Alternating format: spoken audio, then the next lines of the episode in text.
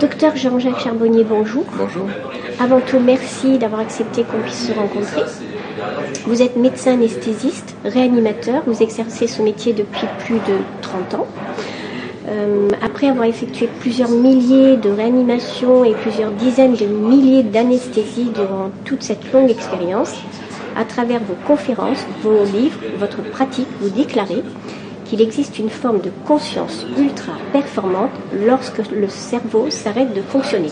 Cela veut dire qu'il y a une vie après la vie Oui, cela veut dire, c'est de toute évidence qu'il y a une vie après la vie, puisque lorsque le cerveau s'arrête, on a une conscience beaucoup plus performante. C'est ce que nous disent euh, les personnes qui ont été victimes d'un arrêt cardiaque. On sait que dans les 15 secondes qui suivent l'arrêt cardiaque, on a une activité électrique cérébrale qui est nulle, et donc aucune possibilité de voir, de comprendre ce qui se passe autour de soi. Et eh bien là, les gens nous disent que non seulement elles comprennent ce qui se passe autour d'elles, mais en plus, ces personnes-là sont capables aussi de décrire en situation ce qui se passe à distance de leur corps terrestre. Alors, ça veut bien dire qu'il y a une vie après la vie. Comment elle vous l'explique? Alors elle, elle, explique, elles sont très troublées mhm. parce que c'est vraiment l'expérience la plus importante de toute leur vie. C'est pour ça qu'il faut les écouter, surtout sans leur dire que c'est une hallucination, parce qu'elles savent très très bien que ce n'est pas une hallucination, que ce qu'elles ont vécu c'est bien réel. C'est plus vrai que la vraie réalité, disent-ils souvent. Donc euh, il faut les écouter, il y a beaucoup d'émotions. Il y a un manque de vocabulaire, c'est une expérience indicible. Il n'y a pas de mots terrestres pour décrire ce qui s'est passé de l'autre côté. Cet amour inconditionnel qui est rencontré, qui ne, n'a aucun équivalent sur cette planète. Même les amours les plus puissants, euh, l'amour de, sa femme, de ses, enfants, de sa famille, tout ça, c'est peanuts par rapport à cet amour qui nous attend de l'autre côté. Donc c'est plutôt encourageant. Est-ce que vous les suivez sur un certain temps? Je dirais que c'est plutôt elles qui me suivent. Parce que il arrive bien souvent qu'après m'avoir confié leur expérience, euh, elles viennent assister à mes, conférences, euh, elles lisent mes livres, puis après elles, me recontactent pour me dire ah oui c'est bien ça, etc. Je suis ravi, ça rentre tout à fait dans, mon, dans, ce que j'ai euh, cru percevoir de l'au-delà. Donc voilà, je n'ai pas de suivi, je ne vais pas aller les rappeler systématiquement. J'ai recueilli plusieurs centaines de témoignages ces années. Elles ont les mêmes mots C'est une question de, vocabulaire, c'est une question de vécu en fonction euh, des cultures, euh, même des, âges. Euh, les discours vont changer. C'est un petit peu comme si on prend ici un habitant de Tarbes, mhm. un russe, un esquimau, on les envoie tous les trois à Venise. Ils vont décrire trois discours différents. Il y aura trois discours différents. Mais au bout du compte, on verra bien qu'ils sont allés visiter la même ville. Ils sont allés à Venise. Euh, parce que, euh, par exemple, un enfant qui dit j'ai vu un monsieur qui s'éclairait tout seul pour décrire l'être de lumière, ça veut bien dire ce que ça veut dire. Bon, certains verront Dieu, certains, voilà, il y a l'interprétation aussi. Après, quand on revient dans son corps, on interprète cette expérience avec la plupart du temps une amnésie euh, de ce qui s'est passé de plus beau. par exemple, les gens disent quand j'étais de l'autre côté, je savais tout sur tout. Euh, il n'y avait plus de secret, tout, avait une logique. Même les pires choses qui nous arrivent sur cette planète, ça a une logique. Et après, quand ils reviennent, ils ne se souviennent pas de, cette logique-là. Ils sont mhm. capables de, savoir, mais ils savent qu'ils ont su. Je suppose qu'on voit la vie différemment complètement. Il y a une transformation. C'est là où votre première question, ou le deuxième, troisième, je ne sais plus, elle est intéressante parce que ça serait intéressant de les suivre pour voir la transformation. Tout à fait. Et elle y est la transformation, parce que euh, ces personnes-là euh, se détachent des valeurs matérielles de cette planète, sont complètement euh, inscrits dans les valeurs humanitaires, caritatives. Ils vont vouloir donner un petit peu de cet amour qu'ils ont reçu. Parce que les valeurs que l'on nous inculque ici dans l'enfance et dans notre éducation, c'est pas du tout euh, donner de l'amour aux autres. Alors que c'est cette mission-là que l'on doit accomplir sur cette planète. Si on les écoute, hein, ceux qui ont vécu ça, ils nous disent, quand j'étais confronté à l'être de lumière, il m'a, il m'a pas demandé euh, combien j'avais de voitures, euh, quelle était la superficie de ma maison, combien de personnes avaient été sous mes ordres. Non, on leur demande qu'as-tu fait de ta vie, qu'as-tu fait pour les autres. Alors que les objectifs de vie que l'on inculque à nos enfants, c'est pas cela. On leur dit il te faut être euh, le meilleur, quoi, Malheureusement. Et oui, il te faut gagner beaucoup d'argent pour avoir beaucoup de, matière, parce que tu ne représentes que de la matière, en gros. Hein. Je schématise, on leur dit pas dans ces termes-là, mais ça veut dire ça. En faire des élites, malheureusement. En faire des, élites, il faut être le premier à l'école, le premier truc. Et c'est cette compétition permanente euh, qui est inculquée dès l'enfance, elle va plus quitter les gens après.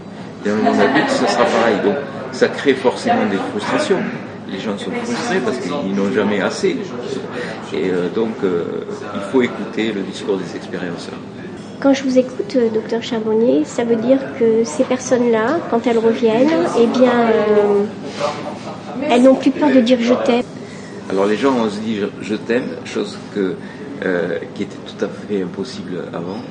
Et euh, à tel point que ça peut choquer, ça peut choquer l'entourage. Mhm. Les objectifs de vie n'étant pas les mêmes, euh, les gens se détachant des valeurs matérielles et, voulant aimer l'autre, c'est mhm. surprenant dans nos sociétés, c'est pas un comportement entre guillemets normal. Il y a un chiffre qui est parlant, dans les 10 ans qui suivent l'expérience, il y a 60% de divorces. Ça veut dire que la personne n'est plus la même. Les amis changent, souvent, hélas, euh, le conjoint ou l'épouse ou le mari euh, euh, quitte la personne parce que les objectifs de vie n'étant plus les mêmes, et eh ben c'est plus la même personne, tout simplement. Et la profession change, les lieux géographiques changent.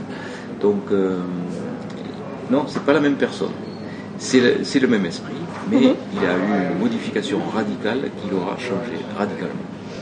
Alors bien évidemment, on va parler euh, de ce concept révolutionnaire qui, euh, qui, je suppose, dans la pensée occidentale, euh, qui elle est orientée dans le matérialisme, pose quelquefois problème.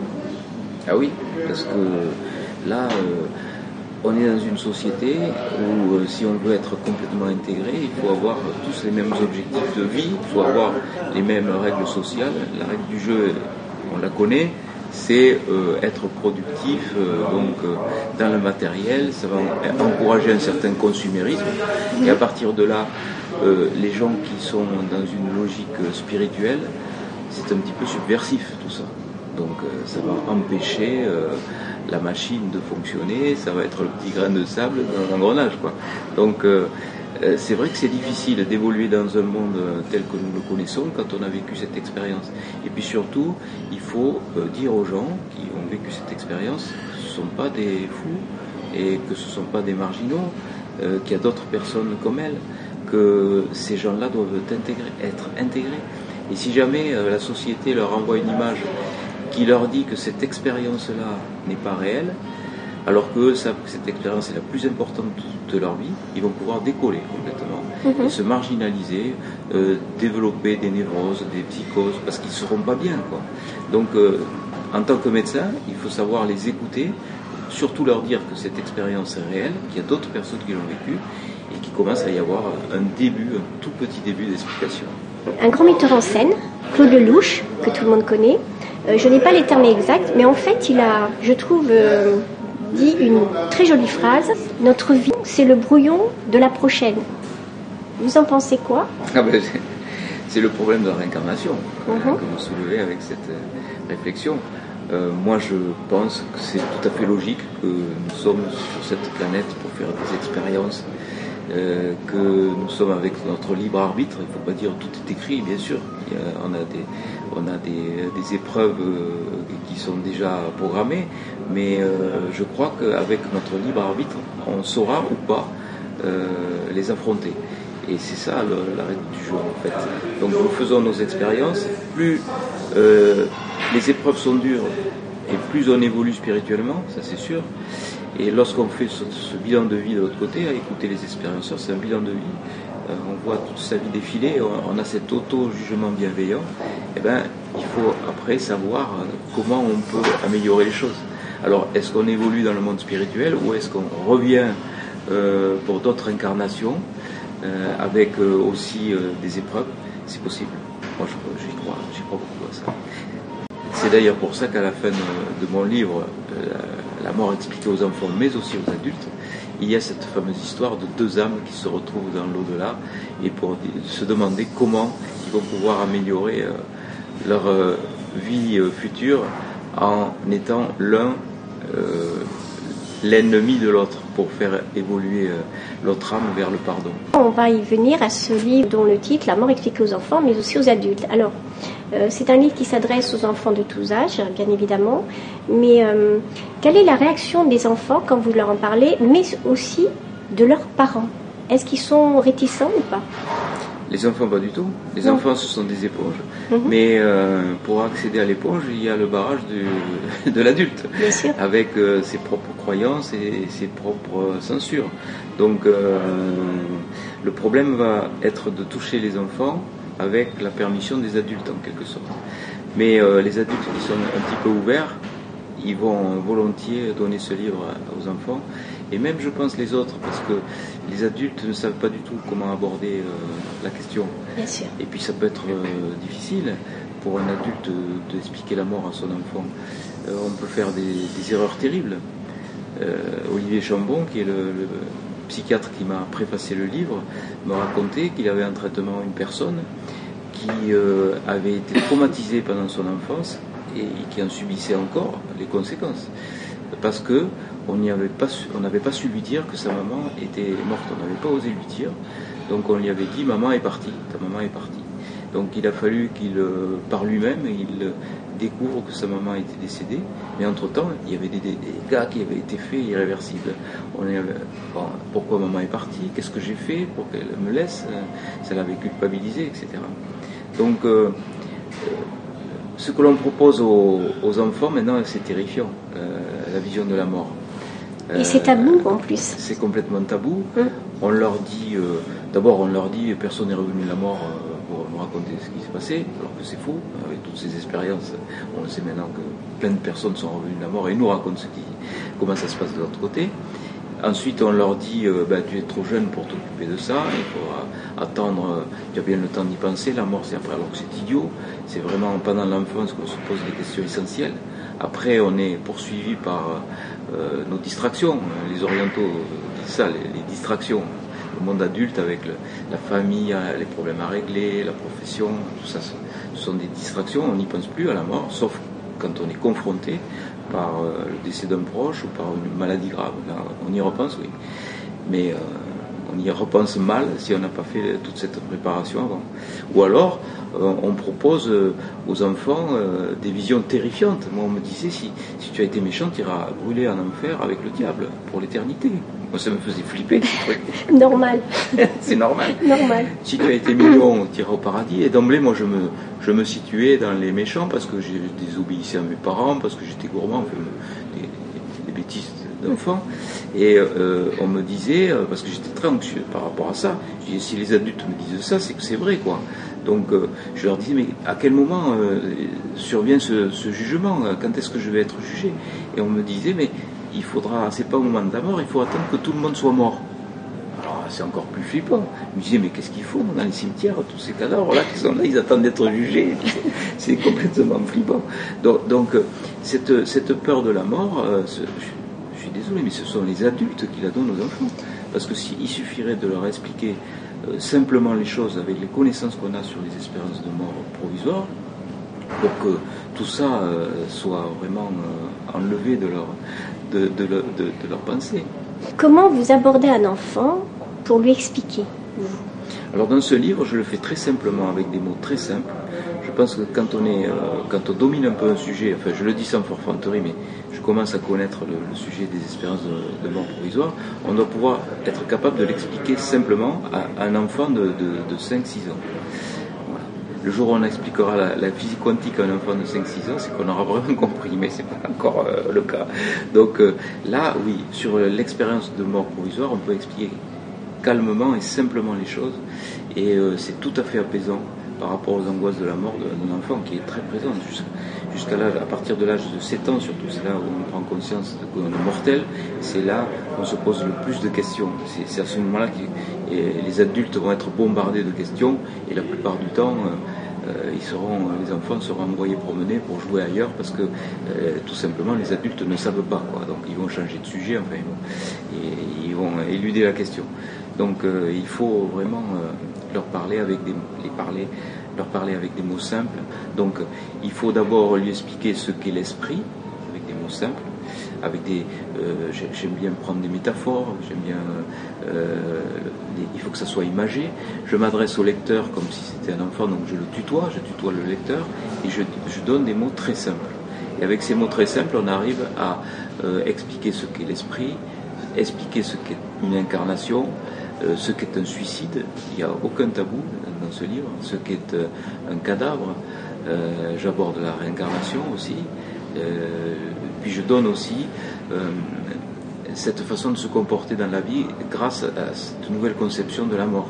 Comment aborder la vieillesse, comment aborder le handicap, euh, expliquer que l'enveloppe qui nous constitue, c'est pas nous-mêmes, que l'esprit qui l'habite est beaucoup plus important, qu'il ne faut pas négliger euh, la vieillesse. je parle aussi de l'Alzheimer dans ce livre. alors je ne donne pas le mot Alzheimer, c'est trop compliqué, mais j'explique que l'esprit qui est contenu dans le corps et qui n'est plus tout à fait euh, opérant, parce que je, compare euh, le, cerveau à un émetteur-récepteur, enfin un poste de radio, plus exactement, et j'explique que dans le cas de l'Alzheimer, l'esprit essaye de, faire fonctionner le poste de radio. De se connecter. De se connecter, mais le poste de radio, il marche pas trop bien. C'est un petit peu quand, comme quand on cherche une, station et puis qu'on la trouve pas. Quoi. Mais on peut toujours s'adresser à l'esprit. On peut toujours euh, lui dire que euh, on l'aime et que euh, on le comprend et que on peut avoir un dialogue avec une personne qui a un Alzheimer. Les enfants relativisent beaucoup mieux que nous, les adultes. Oui, bien sûr. Parce que nous, euh, pour nous, l'individu, c'est de la matière. Donc l'individu, c'est le corps. À partir de là, euh, le handicap est très mal vu dans nos sociétés. La vieillesse aussi, on essaye de faire la chirurgie esthétique, on, veut, on veut enlever les rides, on veut, voilà, parce que tout simplement, on n'accepte pas, on pas euh, cette mort qui arrive au bout. Et, c'est une preuve que la mort va arriver bientôt. La vie, c'est ça. Cette projection du corps, c'est ça. Donc. Euh, euh, et nous vivons dans une société, vous, allez me dire si vous êtes d'accord, où tout est apparence. Exactement. C'est tout à fait ça. Et les, gens qui sont euh, donc un petit peu handicapés, qui sont vieillissants, ils vont être forcément malheureux. Parce que ce qu'ils vont représenter par rapport aux autres, ne correspondra pas à ce qu'ils veulent montrer. Qui vont subir le regard, hmm. le regard des autres, alors que c'est tout à fait normal de, vieillir. Oui, c'est même beau. Dans les sociétés euh, euh, primitives, dites primitives, elles sont plus évoluées euh, sur le plan spirituel que les nôtres, puisque les personnes sont des personnes respectables, tout à fait respectées, ce sont des sages, donc ce sont elles qu'il faut écouter, etc. Et on va être obligé d'arrêter là cette, cette interview, et c'est bien dommage, parce que hmm. je pense qu'il y aurait plein de belles choses à, ah à, dire. Donc je vous relance une autre interview quand vous aurez un moment. Et avant de se quitter, vous avez d'autres projets, d'autres recherches? Oui, alors ça débouche sur euh, quatre euh, euh, choses. mes travaux sur le fonctionnement de la conscience. Première chose, c'est de dire que dissocier cette conscience analytique, je n'ai pas eu le temps de présenter ça, mais de cette conscience intuitive extraneuronale, ça permet de mieux affronter les pires épreuves de la vie. C'est le sujet de ma prochaine conférence, les trois mhm. clés pour affronter les pires épreuves de la vie. Deuxième chose, c'est que on peut contacter l'au-delà par des méthodes d'hypnose, les méthodes d'hypnose que, j'utilise en, anesthésie pour endormir les malades sans drogue. On peut aussi faire que la conscience analytique soit coupée pour que la personne contacte euh, les êtres chers de l'autre côté. Donc on est tous médiums potentiellement. Troisième recherche, c'est euh, avec les médiums qui sont euh, dans les services de réanimation et dans les blocs opératoires pour communiquer avec la conscience intuitive des gens qui sont endormis ou des gens qui sont dans le coma. Ça, c'est très intéressant. Que ressent une personne dans le coma euh, Qu'a-t-elle envie de dire aux autres C'est très intéressant. Et quatrième euh, champ d'action, c'est changer de paradigme. Alors ça, c'est ambitieux, c'est pas moi qui vais y arriver tout seul, mais je pense qu'il faut s'attaquer enfin attaquer entre guillemets, aux enfants. Parce que les enfants, c'est à ce moment-là qu'on on, a ce, béton de certitude qui est scellé. Mhm. On ne n'est pas matérialiste, on le devient. Et une fois qu'on l'est devenu, le béton, c'est le marteau-piqueur hein, pour l'attaquer. Comment réagissent vos pères? Ben, Ils réagissent, certains se grattent la tête, d'autres euh, applaudissent. Euh, d'autres se brillent euh, la tempe avec l'index droit. d'autres essaient de, comprendre avec vous quand même. Oui, mais je dirais que j'ai une majorité quand même de, de gens qui me suivent. Euh, j'ai eu des attaques de confrères disant que j'étais un charlatan. Le Conseil de l'ordre m'a toujours soutenu. La dernière attaque qu'il y a eu, disant que j'étais un charlatan parce que j'introduisais des médiums euh, en réanimation, euh, une plainte au Conseil de l'ordre. Le Conseil de l'ordre a répondu que les gens qui m'attaquaient sur ce plan seraient poursuivis par le Conseil de l'ordre pour comportement anticonfraternel. Que j'étais un chercheur, qu'il fallait me laisser faire.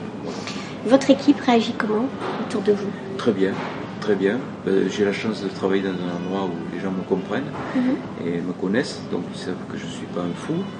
Euh, je respecte toujours les patients, que je fais tout ça euh, dans le cadre de protocole, donc c'est bien bordé. Je travaille avec un avocat, maître Fier. on a mis au point un protocole pour que l'on puisse interroger les comateux, consentement éclairé.